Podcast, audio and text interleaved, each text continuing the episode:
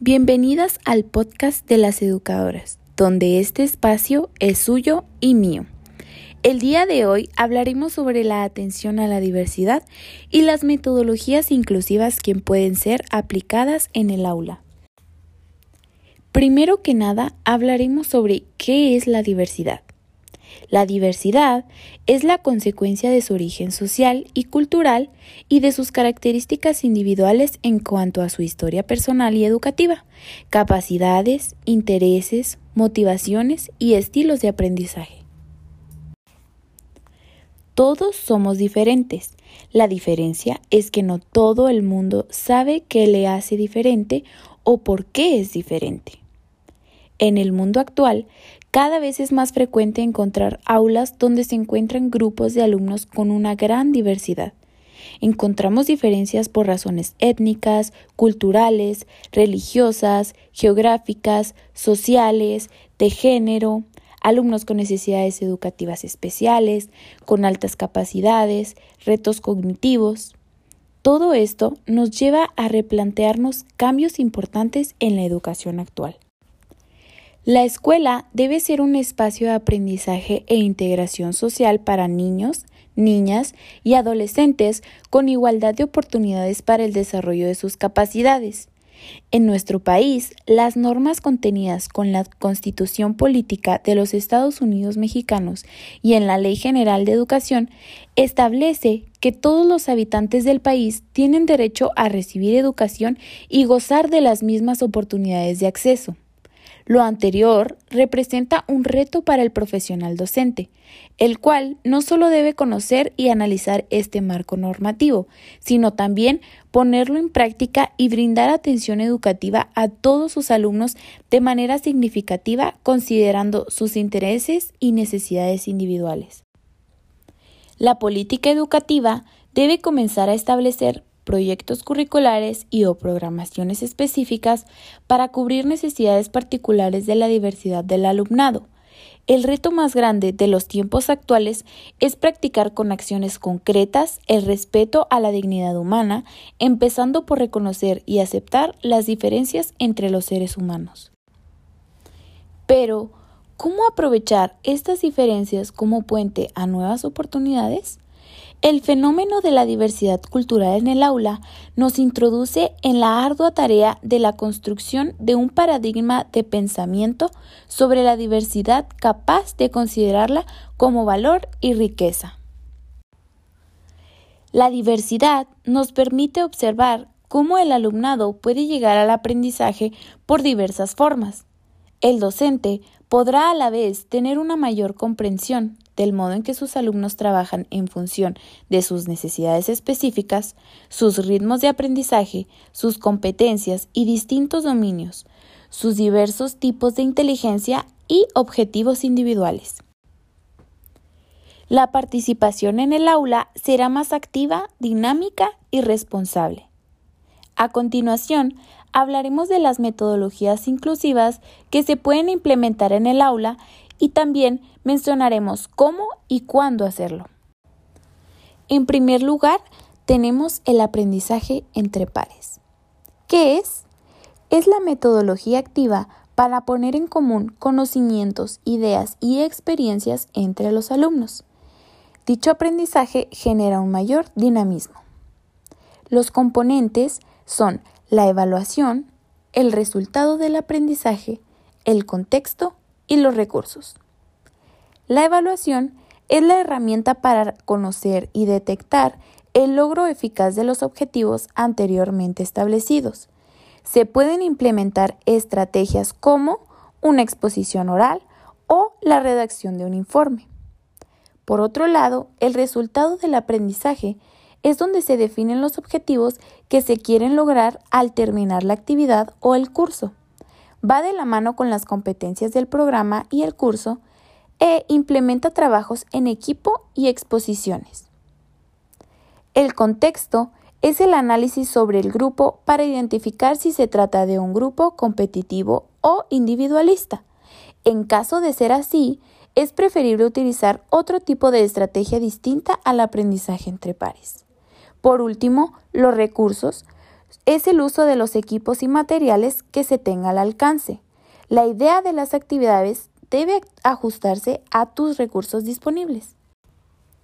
Los elementos de un aprendizaje entre pares son el objetivo, las actividades, el tiempo y los recursos. El objetivo es a dónde queremos llegar. En las actividades deben ser actividades de cooperación considerando las motivaciones e intereses de nuestros alumnos. En el tiempo se deben considerar tiempos ajustables en cada momento. Finalmente, los recursos son aquellos materiales que vamos a utilizar. ¿Cómo implementar el aprendizaje entre pares? Número 1.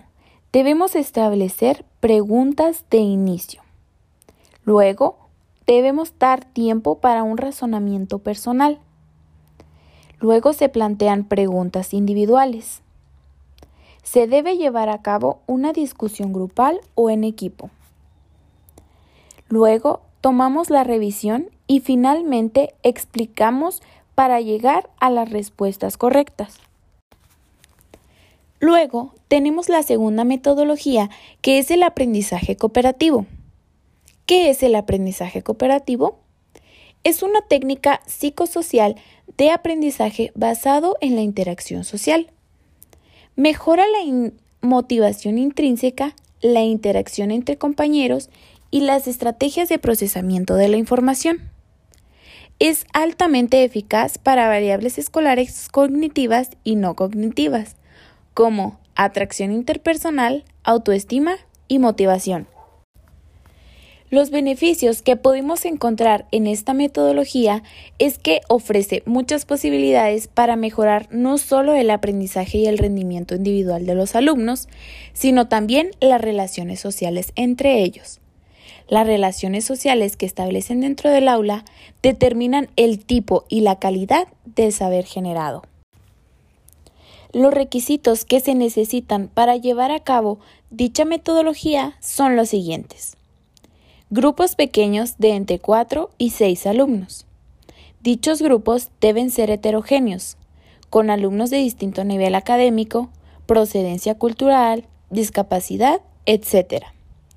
El trabajo debe ser interactuando, pero interdependiente, es decir, que cada participante hace su propia aportación, pero el trabajo de cada uno depende del trabajo de todos. El objetivo es fomentar el aprendizaje de todos los miembros del grupo. Un ejemplo de esta metodología es la actividad llamada el rompecabezas. Para llevar a cabo esta actividad se deben de seguir los siguientes pasos. Número 1.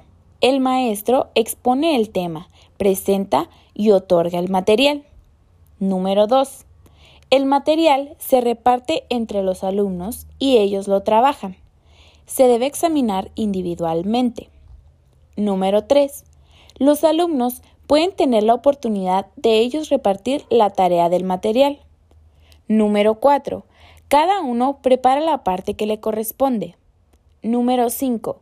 Entre el grupo expone cada quien su parte para complementarlo en conjunto. Y finalmente, el número 6. Todos aprenden del tema al momento de compartir sus trabajos. En esta metodología, la intervención del profesor es menor que en una clase tradicional. Solo debe orientar y asesorar a los grupos para otorgar material y dar instrucciones únicamente. Como en todo, esta metodología tiene sus ventajas e inconvenientes. En las ventajas podemos encontrar el desarrollo cognitivo. Al confrontar distintas formas de ver distintos puntos de vista y de identificar problemas, los alumnos adquieren estrategias que en un aprendizaje unidireccional, es decir, maestro-alumno, se adquieren difícilmente. El desarrollo social. Los alumnos aprenden estrategias para interactuar con los demás, practican y comentan la comunicación piden ayuda y aprenden a negociar, manejar conflictos, relaciones intergrupales y mejorar la integración.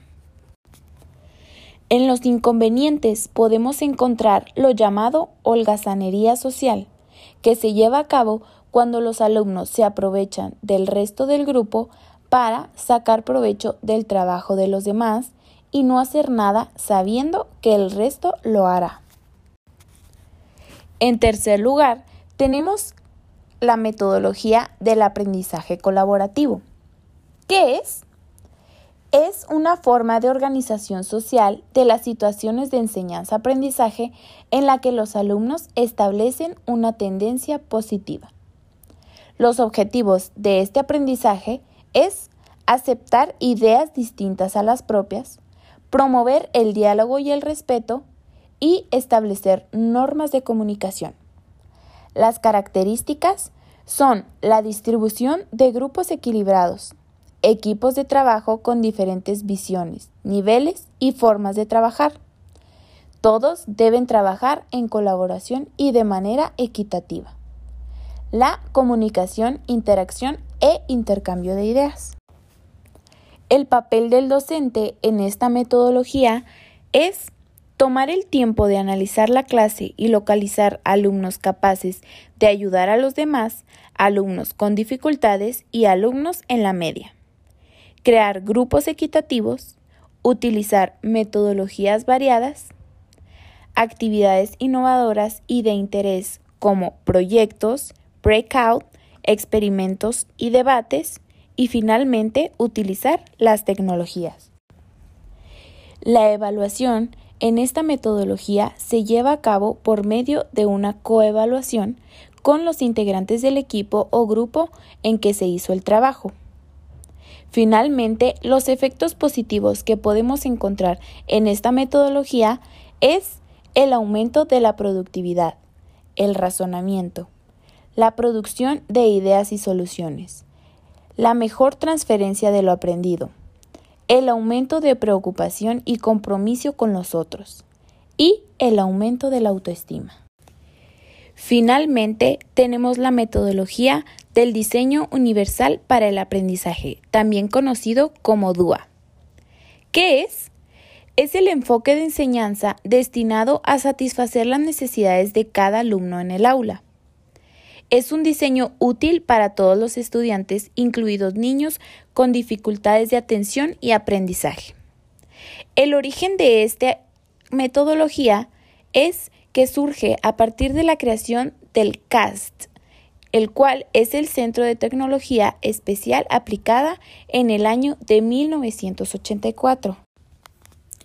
Los objetivos del DUA es fortalecer las capacidades del mayor rango de estudiantes independientemente de sus características o condiciones particulares.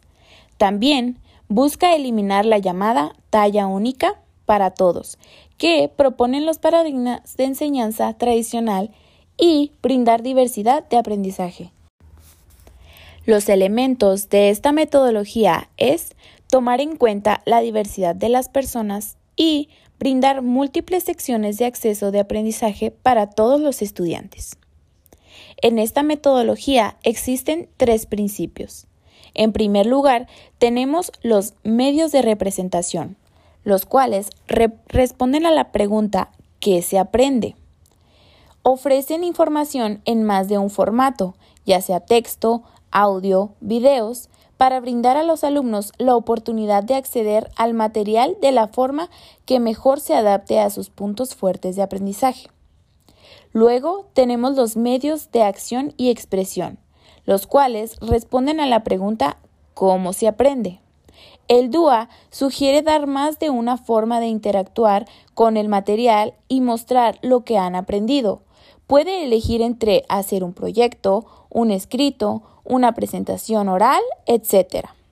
Por último, tenemos los medios de compromiso, los cuales responden a la pregunta ¿por qué se aprende? Es la búsqueda de diferentes formas de motivación para los estudiantes. Se les permite que tomen decisiones y asignen tareas relevantes para sus vidas. Es importante mantener el interés porque puede ser por medio de juegos, actividades con movimiento y oportunidades. El DUA va de la mano con las tres subredes cerebrales encargadas de tareas específicas de lo que aprendemos, las cuales son las redes de conocimiento, las redes estratégicas y las redes afectivas. Las redes de conocimiento son las que perciben la información y asignan los significados. Por ejemplo, el comprender significados como el miedo o la libertad, los números o los símbolos. Las redes estratégicas son las que permiten planificar, ejecutar y monitorizar las tareas. Y por último, las redes afectivas son aquellas en donde se lleva a cabo el significado emocional a lo que aprendemos. Por último, en esta metodología se deben de seguir los siguientes pasos para poder llevarlo a, cabo en la práctica. Número 1. Especificar objetivos de la lección. ¿Para qué se está trabajando? Número 2. Ofrecer múltiples formas de evaluación. Puede ser crear un podcast, un video, una tira cómica, etc. Esta puede ser a elección del alumno. Número 3. Crear espacios de trabajo flexible. Pueden ser trabajos individuales, en grupo e instrucciones grupales. Número 4. Ofrecer retroalimentaciones, en donde se busquen mejoras en el aprendizaje y motivar a los alumnos a lograr los objetivos. Número 5 ofrecer contenidos a través de las TIC, que deben ser materiales accesibles para todos los estudiantes. Para culminar con este podcast, queremos dar las gracias a ustedes principalmente por escucharnos. También esperamos crear conciencia de la importancia de la atención a la diversidad en las aulas y finalmente, esperamos que esta herramienta informativa funcione para que ustedes puedan llevar a cabo alguna de estas metodologías en sus aulas. Muchas gracias.